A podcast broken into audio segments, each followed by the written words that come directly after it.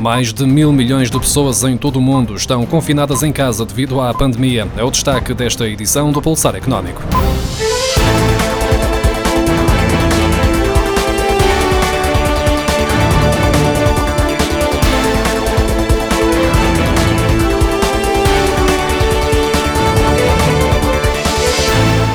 Mais de mil milhões de pessoas em mais de 50 países ou territórios estão confinadas nas suas casas por ordem das autoridades para combater a propagação da Covid-19, de acordo com o balanço da AFP. O novo coronavírus, responsável pela pandemia da Covid-19, já infectou mais de 350 mil pessoas em todo o mundo e levou à morte de mais de 15.300.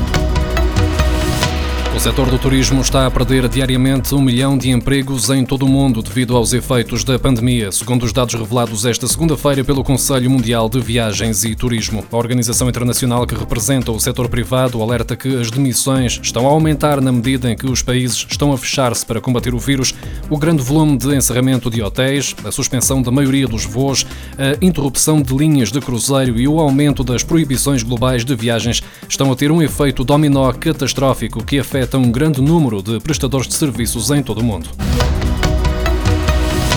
A aumentar a procura por laboratórios privados para fazer testes ao coronavírus, não apenas por parte dos utentes, mas também do governo. Estes testes estão a render cerca de 2 milhões e 600 mil euros por dia, no momento em que a capacidade destas empresas é bastante superior à do Serviço Nacional de Saúde. Enquanto os privados têm a possibilidade de fazer 17 mil testes por dia, o Serviço Nacional de Saúde não consegue ir além dos 9 mil testes diários. O secretário-geral do Sindicato Independente dos Médicos desconfia destes números do Serviço Nacional de Saúde, ao dizer que, se existissem efetivamente 9 mil testes por dia, a linha SNS 24 não demorava 4 dias a dar autorização a casos suspeitos que estiveram em contacto com infectados e que tinham sintomas para fazer o rastreio. Roque da Cunha acrescenta ainda que já deu para perceber que, se forem 1.200 os testes feitos pelo conjunto de hospitais públicos, é muito.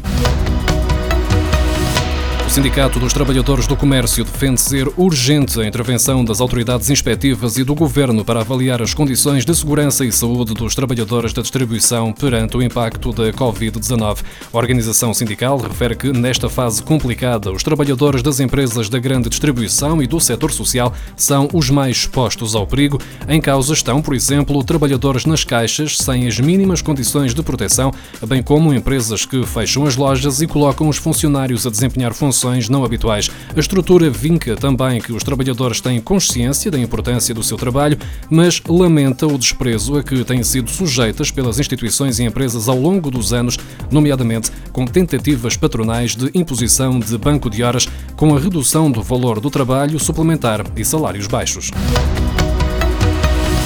A Comissão Europeia já deu luz verde a ajudas do Estado português no valor de 3 mil milhões de euros para pequenas e médias empresas do setor turístico, hotelaria e restauração afetadas pela pandemia. O objetivo das medidas é assegurar que estas empresas dispõem de liquidez suficiente para preservar os postos de trabalho e continuar as suas atividades apesar da situação difícil.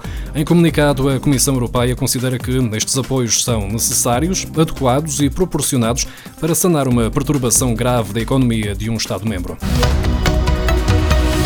O BPI anunciou que está disponível para aceitar moratórias de crédito que permitam mitigar os impactos na economia das famílias e na atividade das empresas de todos os setores de atividade. As medidas vão ser aplicadas em articulação com soluções que possam vir a ser estabelecidas pela União Europeia e pelo Estado português. No caso dos particulares, a medida está condicionada às orientações das autoridades de supervisão, ou seja, que os rácios de capital do banco não sejam afetados negativamente por estas falhas de pagamento serem registadas como situações de incumprimento. Está em causa o crédito à habitação e o crédito pessoal, incluindo o financiamento automóvel.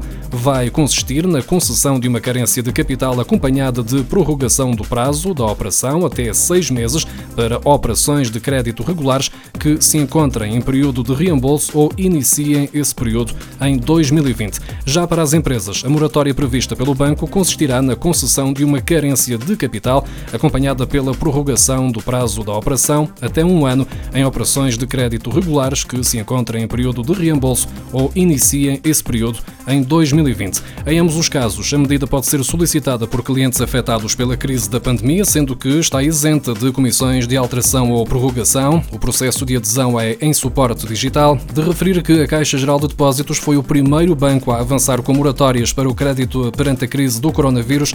O Banco de Capitais Públicos anunciou uma moratória de seis meses para os créditos pessoais, do crédito à habitação e também nos financiamentos concedidos às empresas.